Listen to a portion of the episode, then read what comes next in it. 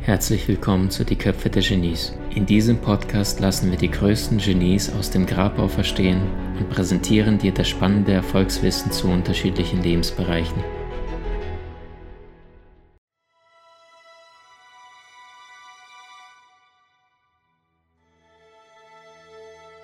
Wir Menschen neigen dazu, uns dafür zu entscheiden, was aktuell am meisten begrenzt ist.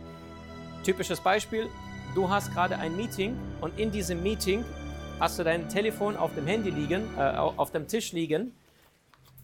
Und in diesem Meeting siehst du plötzlich, dass dein Handy anfängt zu vibrieren, zu klingeln. Jetzt ist die Versuchung sehr, sehr groß, an das Handy ranzugehen, obwohl du gerade in einem Gespräch bist. Warum?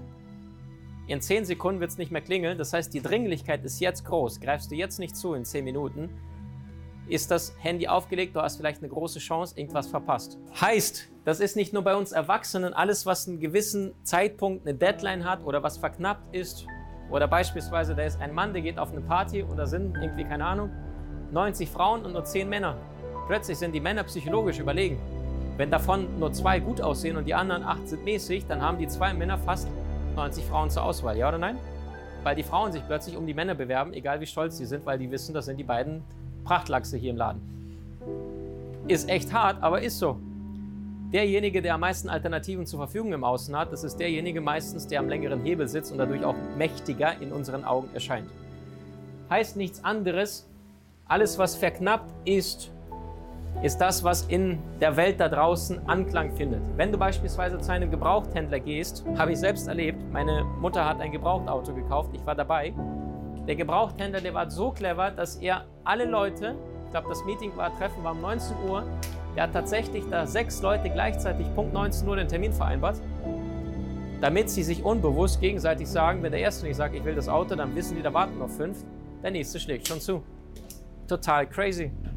Und dann haben sie zum Teil der Schrottkiste verkauft. Meine Mutter hat es gekauft, dann hat sie es nach sechs Monaten wieder umgetauscht. Einfach nur, weil diese Verknappung so krass war. Und meine Mutter sagt schon, ja, wenn ich das jetzt nicht nehme, ist es gleich weg. Crazy. Crazy. Was sehr spannend zu beobachten ist, wer kennt das Event Millionaire Mind Intensive? Was allerdings krass hier gemacht wird, ist genau diese Verknappung.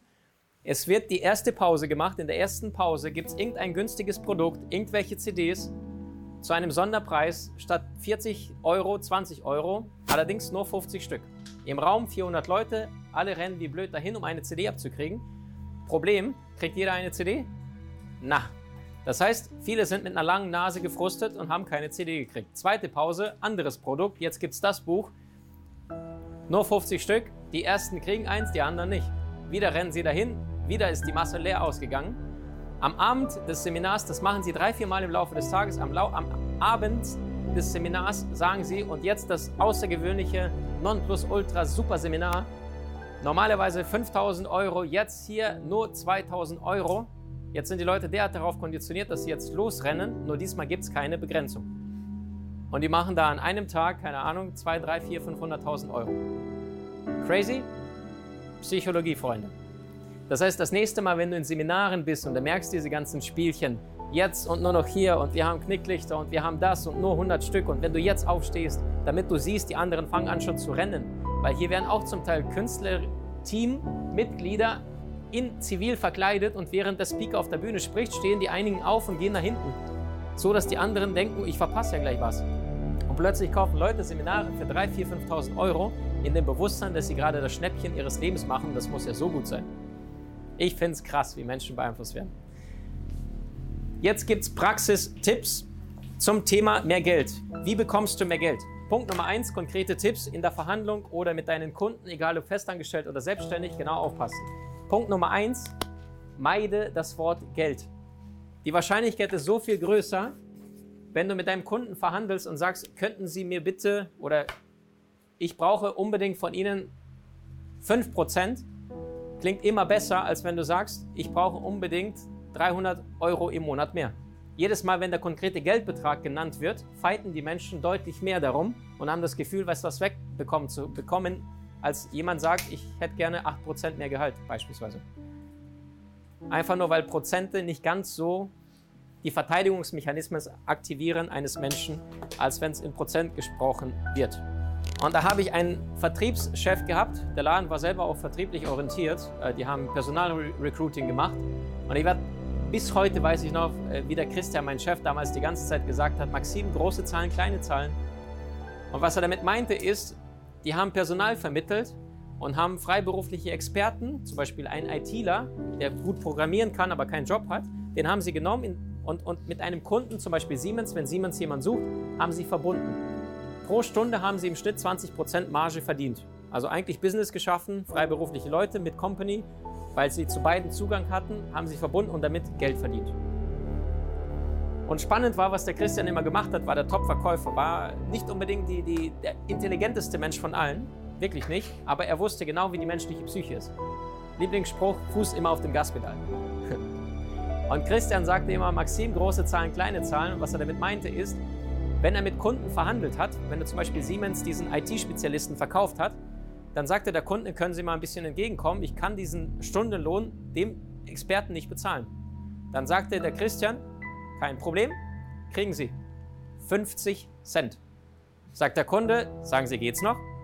50 Cent pro Stunde ist ja nichts. Da sagt er, ja, Moment mal, ich habe Ihnen gerade 900 Euro geschenkt. 50 Cent pro Stunde mal 8 Stunden pro Tag, also als Beispiel jetzt, ich weiß jetzt nicht genau, mal einen Monat ergibt 900 Euro. Das heißt, wenn du mehr Geld haben möchtest, dann gehst du auf Stundenbasis auf die kleinste Einheit und sagst, ich hätte gerne einfach mal, keine Ahnung, Chef, 40 Cent mehr. Wenn du tendenziell Geld verteidigen möchtest, wenn du nicht so viel zahlen möchtest, dann gehst du auf die große Basis, beispielsweise Jahresbasis, und sagst, das macht dann insgesamt, keine Ahnung, 1400 Euro, die ich Ihnen soeben entgegengekommen bin. Oder das ich bin Ihnen gerade 700 Euro entgegengekommen, als Beispiel, dem Kunden. Verständlich? Okay. Nächster Tipp. Sprich immer um die zweite Nachkommastelle. Die meisten sagen beispielsweise, ich hätte mir gern 5%. Mach nicht 5, sondern mach 5,35. Wenn du große Zahlen, kleine Zahlen ranziehst, dann ist meistens die zweite Nachkommastelle immer noch 2, 3, 4, 500 Euro im Jahr. Kann man damit schön Urlaub machen? Ja. Und in dem Augenblick, wenn du eine konkrete Zahl ankommst, dann hat das Gefühl, dein Arbeitgeber oder dein Kunde scheinbar braucht er diese Zahl, weil die so krumm ist, dass die fast schon keinen Sinn macht. Der hat sich damit befasst. Nächster Punkt. Wenn du in einer Verhandlung bist, mein lieber Sascha, und die bitten dir etwas an und du merkst, wir müssen uns annähern, das heißt, du sagst erst den Betrag A, die sagen, was weiß ich, du sagst den Betrag 30, ich hätte gerne 30 Euro die Stunde als Beispiel. Die sagen, tut mir leid, wir können aber nur 20 zahlen. Das heißt, man weiß schon, plus minus, goldene Mitte ist 25. Jetzt könnte Sascha hingehen und sagen, okay, pff, mein Gott, dann kriegt er halt 28. Dann sagen sie, ja, nee, tut mir leid, ist noch zu weit weg. Sagt er 26. Sagen die, ja, tut mir leid, kommen wir immer noch nicht zusammen, wird echt schwierig. Dann sagen sie, okay, kommen Sie mal uns richtig entgegen. Sagt er, ja gut, letztes Angebot 24. Warum haben Sie immer noch das Gefühl, da könnte irgendwas gehen? Weil die Abstände nicht richtig sind. Warum? Macht es einen Unterschied, wenn Sascha von 30 auf 27 geht, dann von 27 geht er auf 25 und von 25 geht er auf 24. Die Differenz dazwischen wird immer kleiner, ja oder nein? Das heißt, minus 3, minus 2, okay, mein allerletztes Angebot, 1 Euro maximal, mehr geht nicht. Der Abstand wird kleiner und das Gegenüber bekommt das Gefühl, hey, das ist tatsächlich sein letztes Angebot. Nächster Punkt. Es ist ganz wichtig, wenn du in Verhandlungen gehst, dass du eine Butner hast. Und Butner kommt aus dem Englischsprachigen. Es reicht, wenn du Butner aufschreibst. Bedeutet so viel wie Best Alter Alternative to Negotiated Agreement. Die beste Alternative zu dem verhandelten Angebot. Und das heißt, wenn du in eine Verhandlung reingehst und du hast zwei, drei Optionen in Hinterhand, dann hast du deutlich mehr Einfluss, weil du zum Beispiel sagst, hey, wenn der Job nicht wird, wenn der Kunde nicht wird, dann mache ich das. Der Donald Trump ist ja ein eisenharter äh, Verhandlungsmensch und als Trump, ich glaube in Stadt New York, ich meine, er wollte irgend sowas wie ein Hotel oder irgendwas bauen. Und dann hat die Stadt New York sich so schwer stur gelegt, dass sie gesagt haben, nee, machen wir nicht, bla, bla, Trump nimmt seinen Koffer und sagt, alles klar, Gentlemen, dann mache ich es halt nicht. Obwohl er zwei Jahre auf das Projekt hingearbeitet hat. Riesen Commitment.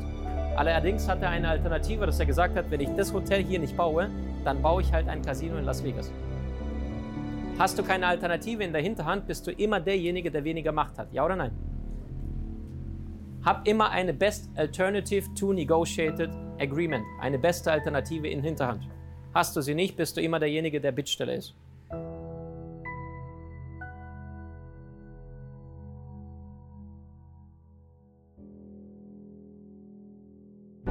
Hast du dich schon mal gefragt, welchem Genie du ähnlich bist? Mach einen kostenfreien Test und lerne von den spannenden Videokursen aus unserer Online-Akademie unter köpfe-der-genies.com.